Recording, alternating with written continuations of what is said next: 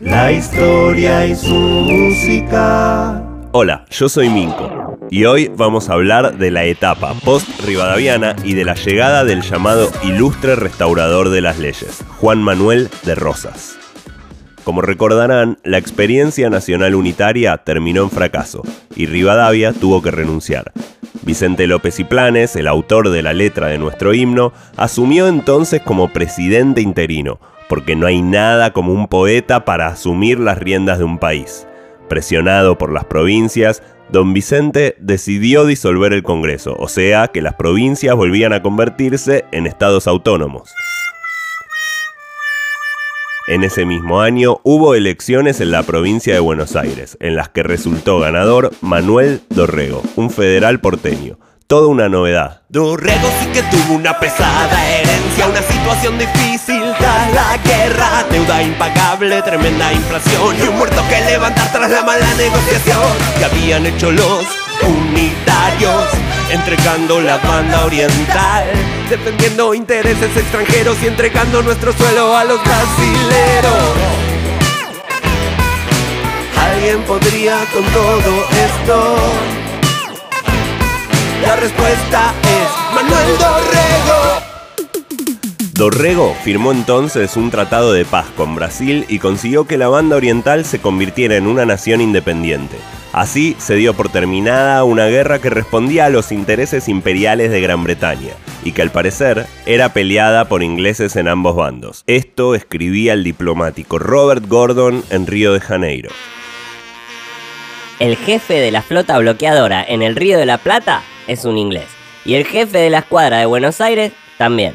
Las dotaciones inglesas, cuando caen prisioneras, se unen sin vacilación a sus compatriotas alistados en el bando opuesto, y a veces vuelven a cambiar a causa de los malos tratos o por inclinación al saqueo. La firma de este tratado de paz despertó la furia de los unitarios, que acusaban a Dorrego de entregar la banda oriental, aunque el verdadero responsable de esto fuera Rivadavia. Tal vez lo que molestaba a los unitarios era que Dorrego, durante su corto mandato, tomó medidas sumamente progresistas, como por ejemplo Hizo controles de precios máximos en los productos que consumía la gente. Dejó de pagar la deuda que había contraído Rivadavia. Promovió una ley universal que permitía a los pobres votar prohibió los principales monopolios de producción, eliminó la ley de levas, esa que mandaba a la milicia o a la prisión a quien no tuviera una propiedad o un patrón. Así que una vez más, el de Dorrego era un gobierno insoportablemente progresista para los unitarios, que no tardarían en planear un golpe de Estado con el objetivo de poner en el gobierno a un títere de ellos. Ese títere fue Juan Lavalle, que asumió como gobernador en 1828, instalando una dictadura tremenda, fusilando opositores y restituyendo todos los privilegios de las élites. Podríamos decir que aquí se inaugura una trágica costumbre de nuestro país, la de los golpes de Estado. El golpe de 1828 vino luego de las elecciones, por lo que claramente era una movida que iba en contra de la voluntad popular, que había elegido a Dorrego, a quien llamaban el coronel del pueblo. Lavalle, en sus primeros días de gobierno, manda a fusilar a Manuel Dorrego en Navarro. Una decisión que lo perseguiría el resto de su vida. Al parecer Lavalle, que había sido un héroe de las batallas de la independencia y de la guerra con el Brasil, era una persona bastante manipulable. Así lo describe el autor de El Matadero, Esteban Echeverría.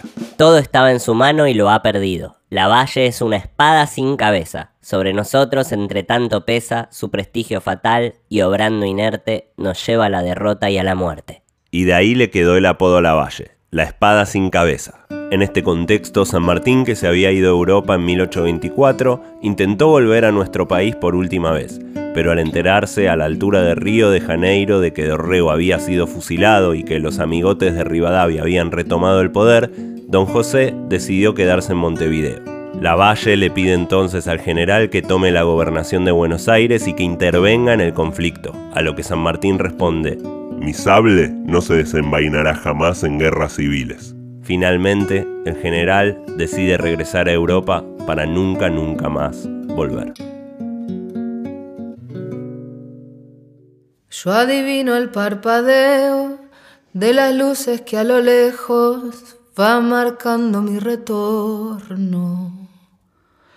Son las mismas que alumbraron con sus pálidos reflejos hondas horas de dolor. Y aunque no quise el regreso, siempre se vuelve al primer amor. La vieja calle donde le codijo Tuya es su vida, tuyo es su querer. Bajo el burlón mirar de las estrellas. Que con indiferencia hoy me ven volver. Volver. Con la frente marchita, las nieves del tiempo platearon mi sien. Sentir que es un soplo la vida, que veinte años no es nada, que febril la mirada, errante en las sombras, te busca y te nombra. Vivir con el alma aferrada a un dulce recuerdo que lloro otra vez. Qué hermosura, gracias Perotá. Seguimos.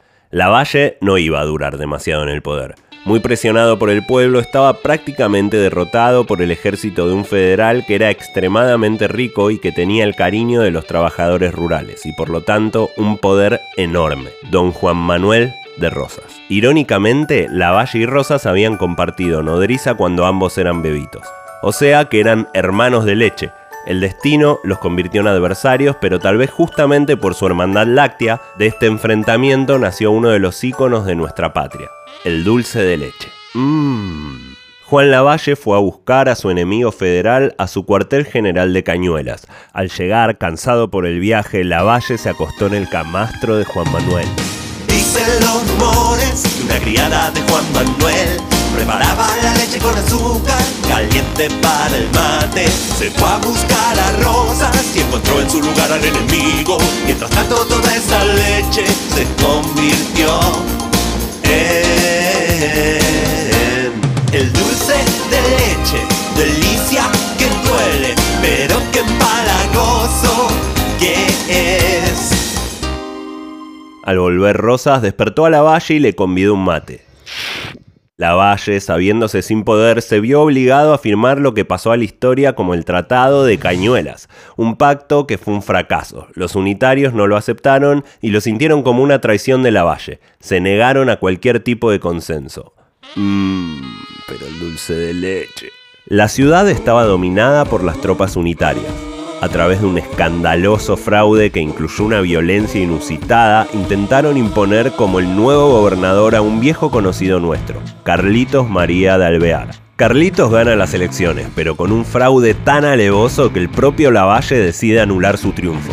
Los unitarios no pudieron contra el poder de Rosas y su ejército llamado los Colorados del Monte. Gente de campo, peones trabajadores del área rural. Orgullo sentían, con lealtad servían a su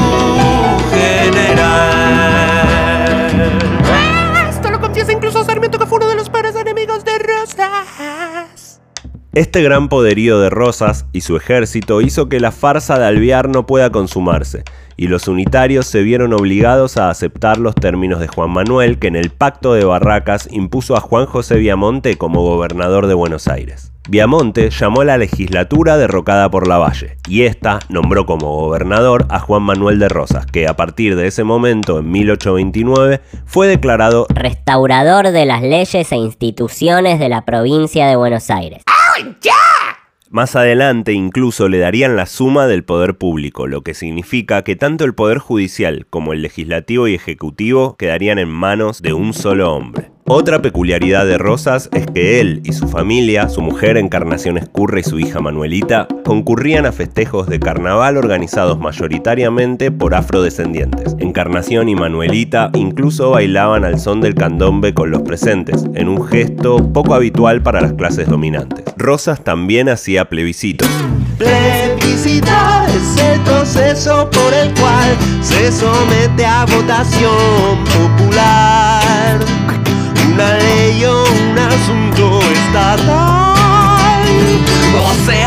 opinión de la mayoría de la gente. Sí.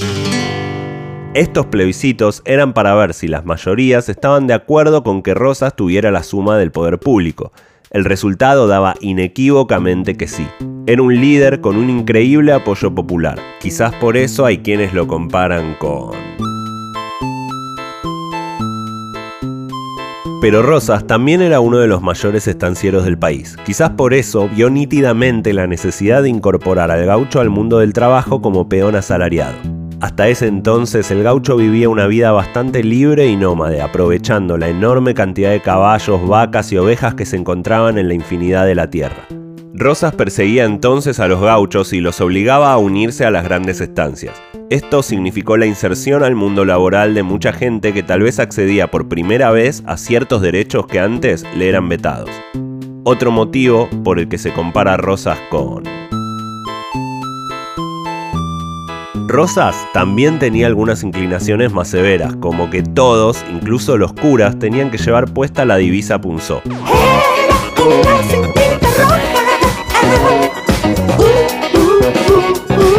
Con la frase Vivan los federales, mueran los salvajes inmundos traidores unitarios. En este sentido, hay quienes dicen que Rosas era un tirano y por eso lo comparan con... Sí, lo comparan con Perón, los que lo quieren y los que le quieren pegar. Es la magia del peronismo, que es un verdadero universo en sí mismo. Ah, qué ganas de llegar al peronismo. La historia y su música.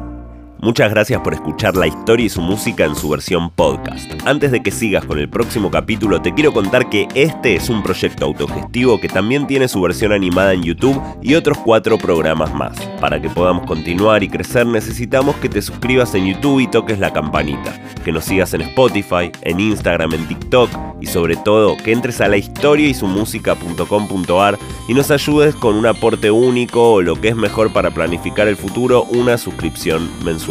Eso es todo, muchísimas gracias nuevamente por estar ahí y la seguimos por cualquiera de todos los medios antes mencionados. ¡Chao!